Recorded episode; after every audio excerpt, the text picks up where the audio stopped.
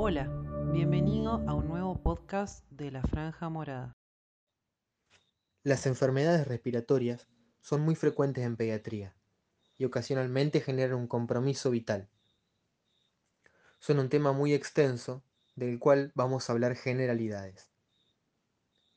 Para comenzar a estudiarlas, conviene clasificarlas según su etiología, según su localización, según su tiempo de evolución. Según su etiología pueden ser congénitas, como por ejemplo la displasia broncopulmonar, enfermedad de membrana hialina, agenesia de pulmón. Pueden ser adquiridas, que a su vez se subdividen en etiología infecciosa, como neumonía, tuberculosis, bronquiolitis, etiología inflamatoria, como las neumonitis ocasionadas por la ingestión o aspiración de tóxicos, etiología traumática, como las lesiones viales con trauma de tórax, violencia intrafamiliar, cuerpo extraño, edema, pueden ser también de etiología neoplásica. Hay que hacer una salvedad con las enfermedades sistémicas con manifestaciones respiratorias, que son todas aquellas enfermedades que infieren en el proceso respiratorio, pero su etiología no está ni en el pulmón ni en las vías respiratorias. Por ejemplo, la tos ocasionada por el reflujo gastroesofágico, la taquipnea que produce la fiebre, la disnea ocasionada por los disturbios metabólicos en aquellas enfermedades como la cetocidosis diabética, la cianosis que puede ser ocasionada por una afección del sistema cardiovascular. Las enfermedades respiratorias también se subdividen, se clasifican según su localización en alta, comprometiendo nariz, senos neumáticos, faringe, laringe y tráquea, con localización baja, comprometiendo bronquios, bronquiolos, parénquima pulmonar propiamente dicho y pleura. Según el tiempo de evolución, se clasifican en aguda y crónica. Cuando hablamos de enfermedades respiratorias en pediatría, hay un tema que difiere del adulto y que debe ser muy tenido en cuenta, que es la ingestión de cuerpo extraño. Hay que pensar en ingestión de cuerpo extraño en todo niño, de aproximadamente 6 meses a 3 años de edad, que comienza de forma brusca, con tos y dificultad respiratoria.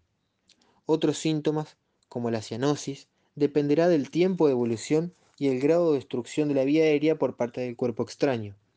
Síntomas de atragantamiento, como fascia de desesperación y las manos al cuello, dependerán de la edad del paciente. Es un evento que debe ser muy sospechado en esta edad y ante esta clínica para poder actuar rápido en consecuencia, ya que tiene un compromiso vital urgente. A continuación vamos a hablar generalidades de enfermedades respiratorias infecciosas en la infancia. Vamos a hacer primero dos aclaraciones. Primero, que todas las enfermedades virales son más frecuentes en la infancia. Después, que la otitis media se considera como una enfermedad del sistema respiratorio por su comunicación con la nasofaringe y porque generalmente la provocan los mismos gérmenes que las afecciones del sistema respiratorio.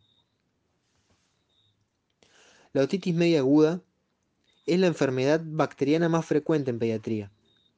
En dos tercios de los casos, la otitis media se debe a bacterias. Ellas son el Streptococcus pneumoniae, la Haemophilus influenza y Moraxella catarralis. Los síntomas cardinales son notalgia y fiebre. También se puede acompañar de cefalea. Siguiendo con el resto de las enfermedades respiratorias, de las altas a las bajas, tenemos el resfrío común, provocado por el rinovirus y el coronavirus. A menudo comienza como un dolor o picazón de garganta. Los síntomas cardinales son rinorrea y obstrucción nasal, y no hay síntomas sistémicos, como cefalea, mialgia, fiebres, y si los hay, son leves.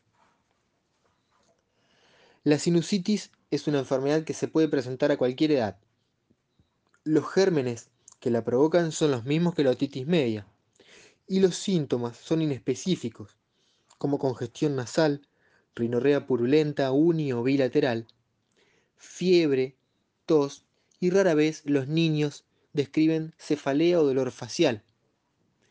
el cual puede ser reproducido con la presión digital sobre los senos neumáticos. En cuanto a faringitis, la principal división es la faringitis viral de la bacteriana. La faringitis viral generalmente tiene un comienzo gradual, en un contexto de un niño con rinorrea y tos, y también puede tener diarrea. La faringitis bacteriana tiene un comienzo súbito, con una odinofagia intensa, fiebre alta y rebelde, acompañada generalmente de cefalea y síntomas digestivos. En la faringitis viral, si hay conjuntivitis, podemos pensar en adenovirus, coronavirus. Y si hay eritema faríngeo con vesículas, podemos pensar en el virus Coxsackie, en la herpangina.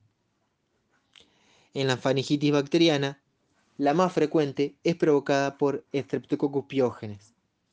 Rara vez eh, forman parte micoplasma, clamidia, y se desconoce el papel de Streptococcus pneumoniae y Haemophilus influenza en la faringitis bacteriana debido a que forman parte de la flora normal.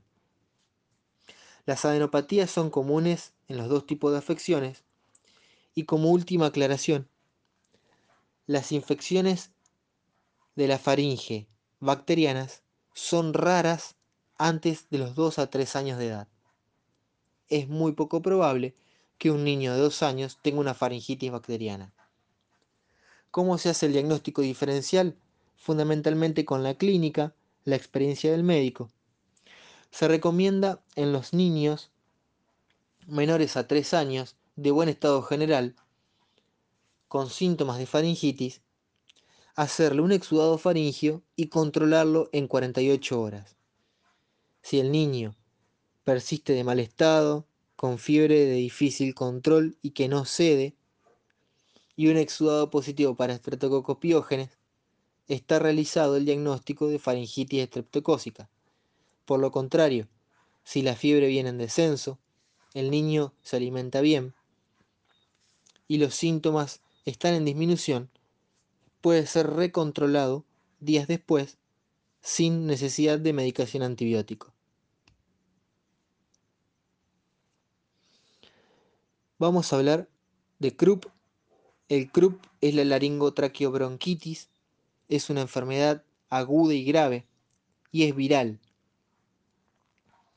Generalmente hay síntomas virales previos como rinorrea, faringitis, tos leve, febrícula, y uno a tres días luego de la presentación de estos síntomas comienzan los síntomas de obstrucción de la vía aérea, con ronquera, tos, agitación, y conforme aumenta la obstrucción de la vía aérea, aumenta la dificultad respiratoria, apareciendo así aleteo nasal, utilización de músculos accesorios o cianosis. La epiglotitis es una enfermedad bacteriana provocada por el Haemophilus influenza. El niño comienza con fiebre elevada, dolor de garganta, disnea y obstrucción respiratoria de forma rápida, manifestando así la posición de trípode. También el niño tiene un aspecto muy tóxico. La evolución de la enfermedad es rápida. Otros síntomas acompañantes son babeo y disfagia. En cuanto a laringitis, la forma más grave, la forma más frecuente, perdón, de presentación es la faringitis, es la laringitis subglótica, de etiología viral, excepto la difteria, que está en disminución desde que se comenzó a utilizar la vacuna contra esta enfermedad. Los síntomas de laringitis son dolor de garganta, tos y ronquera, Generalmente la laringitis subglótica es leve, aunque es peor en los lactantes pequeños.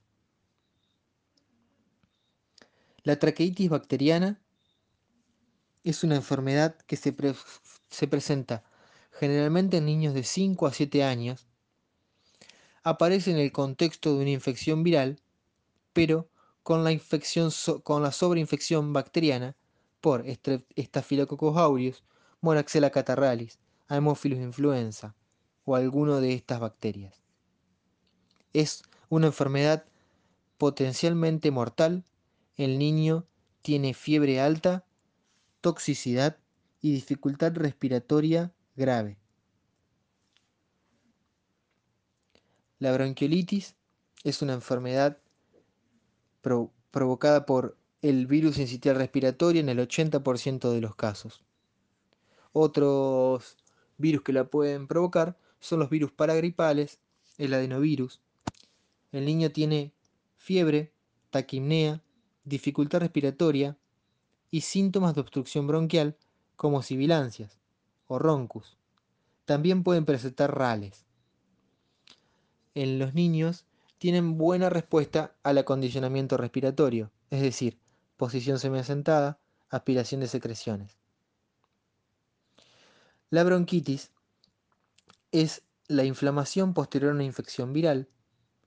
Es muy frecuente y generalmente en estos niños tienen eh, antecedentes de sibilancias previas.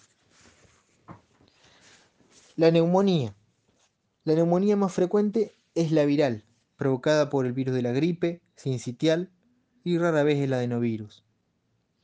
Pero también las neumonías pueden ser provocadas por bacterias, de las cuales las más frecuentes es Streptococcus Haemophilus influenza, Staphylococcus aureus, Mycoplasma y Clamidia rara vez. A diferenciar de una neumonía de una bronquiolitis, los niños con neumonía tienen aspecto tóxico, fiebre alta y semiología de condensación pulmonar, tanto semiológicamente como radiológicamente.